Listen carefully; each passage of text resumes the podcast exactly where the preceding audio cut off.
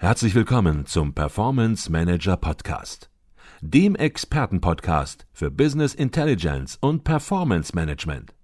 Inspirationen, Know-how und Impulse für Controller und CFOs, die noch erfolgreicher sein wollen. Ihr heutiger Gastgeber Peter Blum.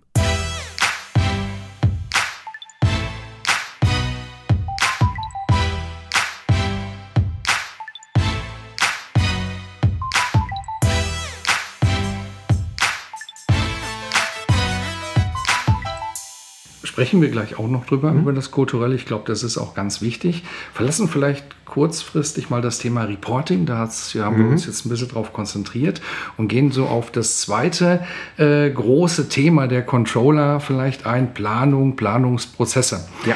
Ähm, früher war es so, dass Controller ähm, sich ein halbes Jahr teilweise mit Planung beschäftigt haben. Man hat so manchmal den Eindruck gehabt, eine Organisation beschäftigt ja. sich und länger sogar beschäftigt sich eigentlich dauerhaft mit der Planung. Absolut. Ähm, das gibt es heute auch noch, muss man sagen, aber immer, immer seltener. Hängt auch sicherlich damit zusammen, dass inzwischen auch äh, Werkzeuge besser geworden sind, Business Intelligence, Performance Management Werkzeuge, die Planungsprozesse, Szenarien, Rechnungen und so weiter auch unterstützen. Ähm, aber Planung, Planungsprozesse ein ganz wesentliches Thema. Und auch in diesem Bereich, da sehen Sie große Veränderungen. Nicht nur in der zeitlichen Achse, dass alles vielleicht dichter wird, mhm. sondern überhaupt äh, in der Art und Weise, wie wir planen, wie Controller planen und wie Planungsprozesse ablaufen. Absolut, absolut. Und Sie sehen ja die ersten Pioniere, ENBW fällt mir gerade ein. Ich denke, lassen sich auch andere nennen, die ihre mehrmonatigen Planungsprozesse zwischenzeitlich auf eine ganz kleine äh, Zahl von Wochen, ne? da reden wir wirklich über zwei, drei, vier Wochen, im Kern reduziert haben. Ähm, wenn man mal näher hinschauen und fragt, was ist denn Planung eigentlich? Ne? Über was reden wir da eigentlich? Dann kann man, glaube ich, aus einer theoretischen Brille schon sagen, wir reden ja zum einen über Forecasting, also der Versuch im ersten Schritt mal zu prognostizieren, was erwarten wir denn eigentlich? Mhm.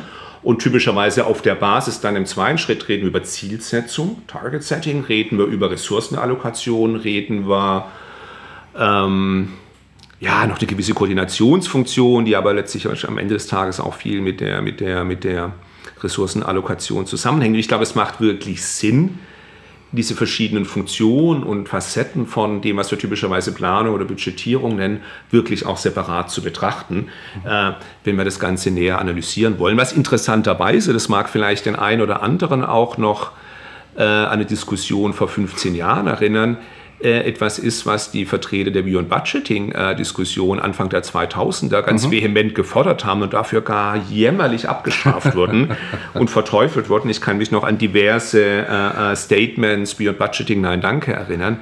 Das Spannende ist in meinen Augen, dass ein großer Teil dessen, was damals in diesem Konzept vertreten wurde, heute passiert. Mhm. Nur dass kein Mensch mehr diesen komplett verbrannten und schrecklichen Namen Beyond Budgeting dafür verwendet. Ne? Aber, aber, aber, aber zurück zur eigentlichen Frage. Lass mich mal mit Forecasting anfangen. Mhm. Weil da kann man auch, glaube ich, in vielen Pionierunternehmen schon auch, auch, auch äh, das größte Maß an Aktivität äh, sehen. Ne? Das sind nun einige Unternehmen, die sagen, lassen Sie uns doch Predictive Analytics einsetzen und mal schauen, ob wir den Forecast damit automatisieren können. Was typischerweise in meiner Beobachtung und meiner Wahrnehmung passiert ist, dass die ersten Erfolge relativ schnell eintreten, dass man sagt, na, so eine, so eine Topline, diverse Kostenpositionen, insbesondere natürlich auch in einem stabilen Geschäftsumfeld, kann ich schon im ersten Pilotprojekt vielfach mit Hilfe von Predictive Analytics besser forecasten, also genauer mit einer höheren Accuracy forecasten, als im traditionellen äh, äh, ja, letztlich manuellen Ansatz. Mhm. Und das ist natürlich super spannend, weil bessere Werte zu kriegen mit viel weniger Einsatz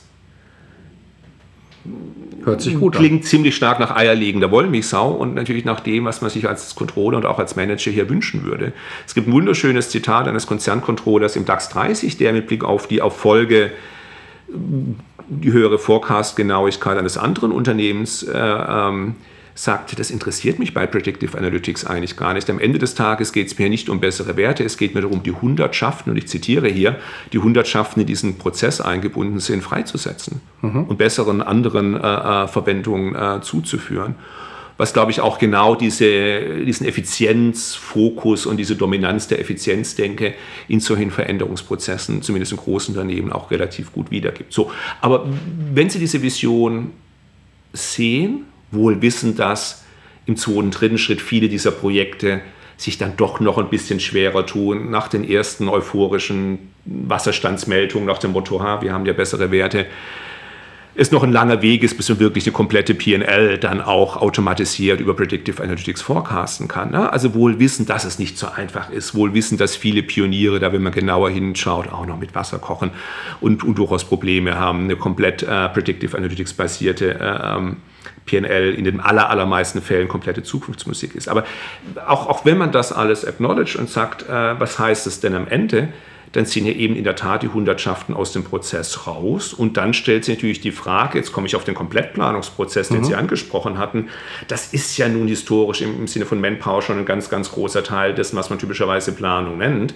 oder mit Planung verbindet. Richtig. Bin ich denn als Unternehmen wirklich bereit für das, was dann noch danach kommt, was ja eigentlich gar nicht so viel ist oder so viel sein müsste, noch genau diesen monatelangen Prozess äh, in Kauf zu nehmen.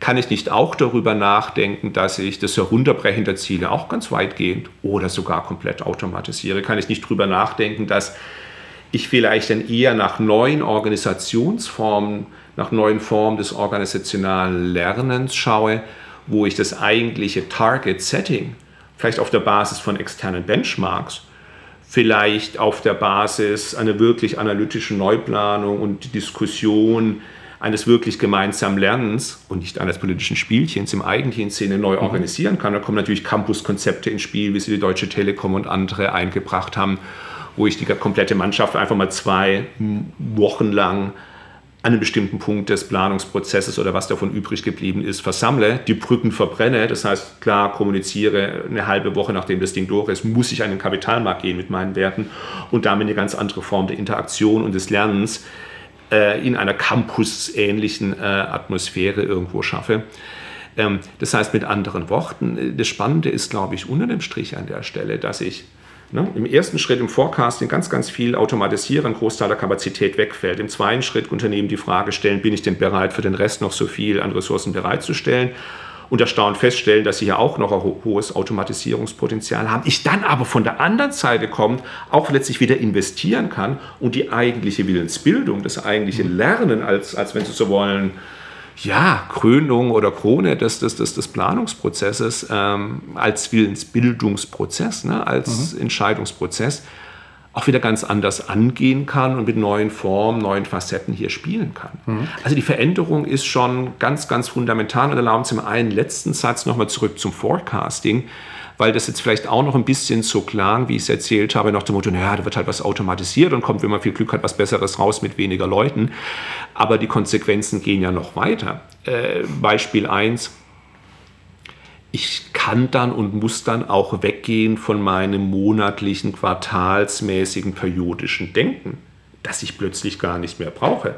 Weil ich natürlich konzeptionell gesprochen diesen automatisierten Forecast auf Basis von Predictive Analytics stündlich, täglich, wöchentlich durchlaufen lassen kann und auf Basis definierter Korridore ähm, dann aktiv werden kann, wenn dieser Korridor verletzt wird. Und wenn ich auf Basis dieser Verletzung des Korridors äh, ähm, sehe, oh, da läuft was aus dem Ruder, positiv wie negativ, jetzt kommt eine Maßnahme oder jetzt kommt ein Management-Meeting. Das heißt, en passant stellen wir eigentlich fest, quasi so im Vorübergehen, dass plötzlich unser Perioddenken auch an dieser Stelle komplett an Relevanz verliert und ich zum Zweiten und in Verbindung damit viel stärker in eine maßnahmenorientierte, ne, neudeutsch action-oriented Denke hereinkomme, mhm. äh, im Sinne von, was mache ich denn jetzt? Und genau das ist es ja eigentlich, was, was ich von einem guten Forecast und von einem guten Forecasting-Prozess am Ende des Tages mhm. eigentlich will. Bei all dem, was Sie gerade berichten, da spürt man, dass natürlich Controlling-Kultur, Veränderung, Controlling-Kultur auch ein Anliegen von Ihnen ist. Und ja. da referieren Sie viel drüber, auch Ihr Kollege hier an der WHU, Professor Jürgen Weber, auch ein Thema natürlich von ihm. Ähm, Sie haben gerade schon einige interessante Aspekte gebracht, wie sich ähm, diese Unternehmens-, diese Controlling-Kultur wandeln sollte.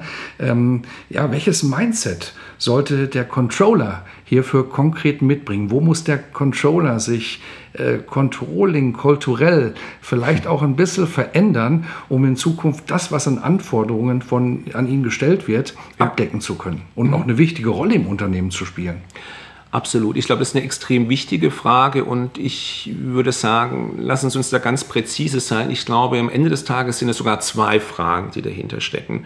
Die erste Frage, wie sieht denn eine Controlling-Kultur aus im Sinne einer Kultur fürs ganze Unternehmen, die ich in dem beschriebenen Kontext oder in dieser beschriebenen Zukunftsvision brauche und was kann der Controller tun, um das Unternehmen dabei zu unterstützen, dahin zu kommen? Frage 1. Mhm. Frage 2 welche ähm, Herausforderungen ähm, gibt es denn an den Mindset der Controller-Gemeinschaft, der Controlling-Community, der Controller-Abteilung? Wie muss sich der Mindset der Controller relativ zu dem, was wir da heute vorfinden, ändern? Ne? Und lassen Sie mich in der Tat, ich glaube, daraufhin haben Sie auch primär abgezielt, wenn ich Sie richtig verstanden habe, mhm. auf diese zweite Facette, auf diese zweite Frage im ersten Schritt ähm, äh, eingehen und antworten. Ich weiß nicht, wie Sie den typischen Controller-Mindset heute beschreiben würde. Ich versuche es mal mit, das, da geht es um Effizienz und profitables Wachstum. Da ist ein starker Accounting im Gegensatz zu Cashflow-Fokus typischerweise. Es sind die Veränderungen, die Verbesserungen, die Diskussionen häufig eher inkrementeller Natur. Warum? Weil typischerweise in sehr reifen Märkten auch, äh, agiert wird, äh, mhm. gehandelt wird. Das heißt, wir reden über das, was die Amerikaner äh, sehr plakativ und wie ich finde sehr schön Snickering nennen. Ne? Sie kennen vermutlich alle diesen Candy Bar, diesen, diesen, diesen Schokoriegel Snickers. Äh, wo dann eben jedes Jahr der Nussgehalt um 2%, der Milchgehalt um 3% reduziert wird, wo vielleicht ein bisschen an der Verpackung marginal gespart wird, vielleicht ein bisschen. Ne? Also wir reden über inkrementelle marginale mhm. Anpassung. Wir reden über eine Risikoabneigung. Wir reden über eine Fehleraversion, man macht keine Fehler, man hasst Überraschungen, man versucht Risiko zu vermeiden, man geht vom Going Concern aus, man denkt periodisch, bei dem Thema waren wir eben schon. So, so oder so ungefähr würde ich diesen, diesen traditionellen Controller-Mindset der teilweise auch schon sprichwörtlich geworden ist, gerade auch bei der Risikoaversion und bei anderen Themen äh, äh, äh, beschreiben. So. Und wenn Sie jetzt in eine Welt gehen, wo das digitale Geschäftsmodell der Unternehmung, ne, nicht des Controllings, der Unternehmung mhm. disruptiert wird oder zumindest die Gefahr besteht, dass das äh, äh in, in, in Bälde passiert, haben Sie natürlich mit so einem Mindset ein absolutes Problem. Mhm. Na, weil wie wollen Sie denn jetzt die kleinen digitalen Inseln, die kleinen digitalen Biotope, die Sie hoffentlich, hoffentlich entweder selber heranziehen im Unternehmen oder wo Sie sich im Markt umschauen und schauen, hey, was könnte, was passiert denn da, was, wie könnte das zu mir passen, wo Sie vielleicht über Akzeleratoren und Inkubatoren zusammenarbeiten mit Venture Capitalists und was es da alles noch so geben mag und gibt, nachdenken könnten. Ähm, wie wollen Sie denn solche Herausforderungen angehen mit dem vorher beschriebenen Mindset? Das wird nicht funktionieren. Ich habe ein schönes Zitat von einem WHU-Ehemaligen, der in Verbindung mit einem großen DAX-Konzern so ein Startup über viele Jahre großgezogen hat, mittlerweile auch extrem erfolgreich. Der sagte, wenn wir nicht aufgepasst hätten, hätte uns das Controlling dieses großen DAX-Konzerns plattgetrampelt, plattgewalzt. Mhm. Ja, so. so, was heißt das für das Controlling in diesen Kontexten nahe der digitalen Disruption, wenn es darum geht, neue digitale Geschäftsmodelle zu entwickeln, brauche ich wahrscheinlich eher einen Mindset, der Risiko mag, der getrieben ist von Test, Learn, Test, Learn, Test, Learn, Trial and Error, ne? experimentieren, der, der ein ganz anderes Verhältnis zu, zu Genehmigungsschwellen und, und Risikoabwägungen hat als vorher, der sagt, ne, also try to fail, but please uh, uh, fail fast. Ne? Uh, um, also eine ganz andere Form des Risikomanagements an der Stelle hat. Cash wird eine größere Rolle spielen. Im zweiten Schritt, im ersten Schritt, im ersten Schritt spielt wahrscheinlich nicht mal Cash eine Rolle, weil ich eben ganz, ganz viele kleine Geschäftsmodelle machen muss und der Erfolg, das sieht man ja auch bei Venture Capitalists, lebt dann eben von den Outliers und nicht vom durchschnittlichen Erfolg eines Portfolios. Das ist ja das mhm. typische Denken eines Controllers. Ne? Wie ist der durchschnittliche Erfolg meines Portfolios? Nein, 90 Prozent interessieren mich nicht. Wer hat das Potenzial für einen Outlier? Also Accounting denke fatal. Cash denke im ersten Schritt eigentlich auch falsch eine ganz andere Denke, die ich im ersten Schritt brauche. So, und, und die Geschichte ließe sich fortsetzen ähm, und noch, noch, noch, noch weiter ausschmücken, aber ich glaube, auch an der Stelle wird schon sichtbar, wie meilenweit das von diesem traditionellen Controlling-Mindset entfernt ist. So, und mhm. jetzt setze ich noch einen drauf. Die eigentliche Challenge ist natürlich auch für den Controller, jetzt nicht nur für den Controller-Bereich, den Mindset irgendwie zu ändern. Den alten Mindset brauche ich ja auch noch. Äh, in der Annahme, dass das Legacy-Business, das traditionelle analoge Business auch noch für einen geraumen Zeitraum notwendig und da sein wird, sodass die eigentliche Herausforderung dann ja ist, wie spiele ich das denn parallel ne? und, und wie bringe ich das zusammen? Rede ich da über komplett neue Einheiten? Ähm, rede ich da über, über Spezialisierung? Rede ich so, über, über was rede ich denn da und wie gehe ich damit um? Mhm. Und da, und wenn ich jetzt gleichzeitig noch mit einbringe, um einen letzten draufzulegen, dass die Veränderung von Mindsets, und da ist sich die Wissenschaft, glaube ich, sehr, sehr einig, nichts ist, was typischerweise in zwei Monaten und to be honest, außerhalb von extremen Krisensituationen auch nichts ist, was typischerweise in zwei Jahren passiert, merken Sie genau, wo das Problem liegt. Solche Prozesse dauern typischerweise eine Generation. Und diese Zeit wird der Controllerbereich in aller Regel nicht haben.